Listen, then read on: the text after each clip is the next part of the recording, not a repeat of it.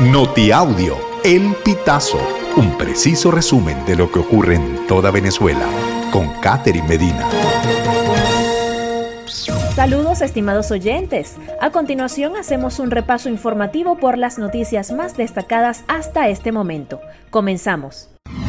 ¿Buscas trabajo en Canadá? Encuéntralo en esta página para migrantes. Aquellos que requieran buscar trabajo en Canadá pueden hacerlo a través de la página www.jobbank.gc.ca. Una vez ahí se debe oprimir el motor de búsqueda o search para revisar las casi 10.000 ofertas de trabajo que están clasificadas por área, región, salario e idioma, entre otros filtros a escoger.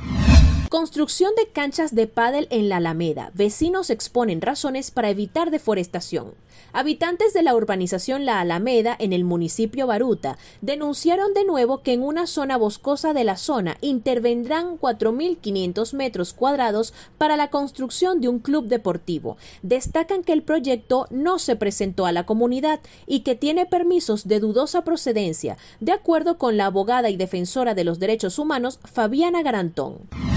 Observatorio Venezolano de Violencia advierte sobre incremento de casos de suicidio en Mérida. El coordinador en Mérida del Observatorio Venezolano de Violencia, Gustavo Páez, indicó que en lo que va de año se han registrado 28 casos de suicidio en el estado, calculado por fuentes oficiales no públicas debido a que no todos los casos logran ser conocidos por la sociedad a través de los medios de comunicación. Si lo comparamos con cifras de años anteriores, es muy probable que este año superemos de nuevo la cifra del año pasado, indicó Páez en una entrevista con el equipo del Pitazo. Asimismo, resaltó que en el año 2020 fueron documentados 18 casos, para 2021 se registraron 45 y finalmente para el año 2022 hubo 55 casos de suicidio.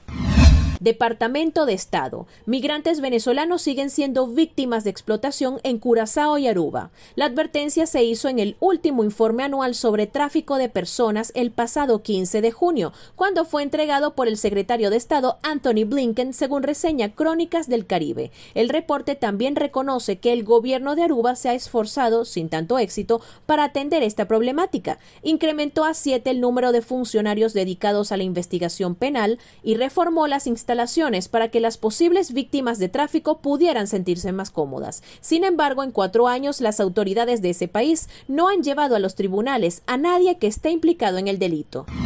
Venezolano pierde cita de asilo en Estados Unidos tras ser secuestrado con su bebé en México. La colombiana Estefanía, el venezolano John Davy y su bebé recién nacido sufrieron un secuestro en Ciudad Juárez, en México, y perdieron su cita de asilo en Estados Unidos. Una historia que refleja la creciente violencia y hostilidad que afrontan los migrantes en la frontera norte de México por las crecientes restricciones. Nosotros veníamos con la propuesta de poder entrar con nuestra cita, de pasar legal, pero en el camino tuvimos un inconveniente. Fuimos secuestrados. Duramos 20 días secuestrados, pagamos 7.500 dólares y gracias a que pagamos nos soltaron, relató Estefanía a la agencia de noticias F. Estimados oyentes, este ha sido el panorama informativo hasta esta hora. Narró para ustedes Catherine Medina.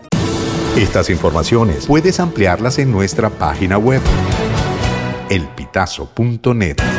También Recibimos tus denuncias vía SMS o WhatsApp a través del 0414-230-2934.